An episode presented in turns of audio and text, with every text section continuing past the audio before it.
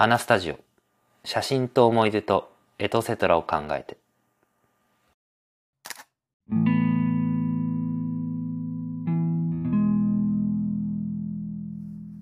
こんばんは花スタジオです。さて今回は、えー、写真活動のマンデリ化を脱却するための方法っていうのをお話ししていこうかな皆さん、まあ、写真を始めて、まあはじえー、最初始めた方もいらっえー、これから始める方もいらっしゃいますし、まあ、長年、えー、写真活動されてる方いろいろいらっしゃると思うんですけどやっぱどうしてもやっていくとマンネリっていうのが多分出てくると思うんですね。まあスランプとも言えるかもしれないんですが実際僕も一回写真活動をやめた時期が1、2年ぐらいあってで、あの娘が生まれることをきっかけにもう一回再開することになったんですけどまあ、なんであの時あの辞めちゃったのかなっていうのでいろいろ考えた結果あのここ、えー、その考えた結果その脱却するためにはこういうことをしたら割と、えー、マンネリ化を解消できるんじゃないかなというのが見えてきたので、まあ、そのお話をしていこうかなと思います。で、えー、まず一つ目なんですけど脱却する方法一つ目なんですけど、えー、目的を一つ決めるですね。まあ、取りたいものを一つ決める。っていうのがまず一つあって、もう単純にただ取りに行くだけだと何取っていいか自分の中ではっきりしてないんで、なんかいろいろ適当に取って、ただその適当に取っちゃうと、結果も割と適当になって、なかなかその、いい写真っていうのは当たんなくて、要は宝くじみたいなもんで、とりあえず買ってそれで当たるかっていうとなかなか当たんないけど、けどっていうか、えー、当たんないので、でも結局宝くじ面白くないってなっちゃうんですけど、ほんと稀にめっちゃいい、えー、100万当たったりとか、えー、大きな金額当たってやったってなるんですけど、てかそれぐらいの確率になっちゃうのかなと思っていて、もし本当にまあその宝くじの話でもお金が欲しいということだと思うんですけど、まあお金を欲しいのであれば、多分なんかもっとバイトを、こういうふうにし、こういうバイトでこういうふうにして稼ごうとかっていう方が絶対お金をもらう確率が高くなるのは、ま、まあ、てか間違いなくバイトをすればお金をもらえるので、で、バイト、えー、するほどの方が絶対お金は手に入りやすい環境だと思うので、まあ、それは多分もうバイトをするって目的を決めたからなんですよね。で、で、しかも確実にその目的が達成できるような、えー、ものを設定したので、えー、お金を手に入れるんですけど、まあ、写真も同じような話で、やっぱ何かしら撮りたいものを一回自分で決めてもらった方が、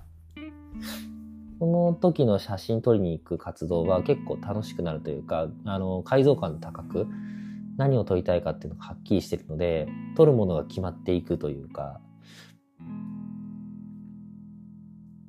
というのがあって、うん、これは必ず、もし、マンネリ化したらやっていただきたいなと思って、例えば、うん今日はお花をまず撮ってみようって。別にあの、目的はいろいろあってもいいんですけど、まず一つ目、第一目的は何かっていうところで、お花を撮りたいなのか、空を撮りたいなのか、建物を撮りたいなのかっていうところを、え、ー、と、自分の中で、え、ー、と、まあ、文字に起こしてみて、今日は花を撮る。今日は建物を撮る。今日は、えー、風景を撮る。っていう感じで、えもう撮りたいものをもう、あの、書き出してみてください。それで、えっ、ー、と、それを実際に撮りに行ってみると、そこに目が行きやすくなるので、自然と写真もいい感じのが、自分の中で、まあ、いいなって思える、好きだなって思える写真の撮れる確率が上がると思います。で、次二つ目なんですけど、まあ、その目的の撮りたいものが決まった後は、その撮りたいものがどういう風な撮り方をする、撮りたいかっていう、そのイメージを膨らますね。出来上がりのイメージを膨らますっていうのが結構大事で、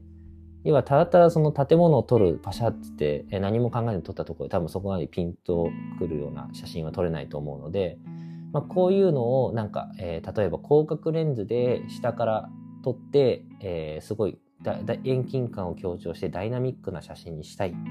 てなれば自然と,、えーと、使うレンズは広角レンズで撮り方は下から撮るっていう風なあのその撮るえー、手順が決まってくるので、そういうふうに、えー、イメージをまず膨らましてください。これの、この撮りたいものをどういうふうに撮りたいか。さっきは What ですけど、今度は、えー、How、どうやってっていうところを、えー、イメージを膨らましてください。で、えー、次になんですけど、えー、これは、え、ー、と、さっきの2つとはちょっと違って、え、ー、と、友達とフォトウォークをしてくださいっていう話ですね。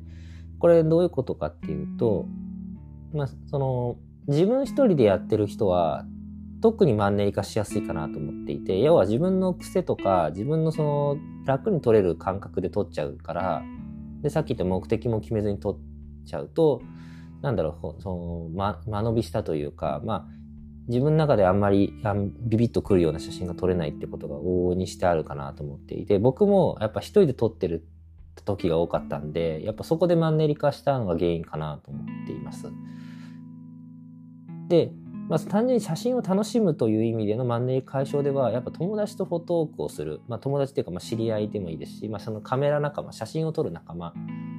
とフォトークするのっが一番楽しくなるし、で、またその次、また別でフォトークしようっていうのを話して、まあ要は遊び感覚でそれ写真を活動ができるっていうのが、このフォトーク、友達とフォトークするいいメリットであって、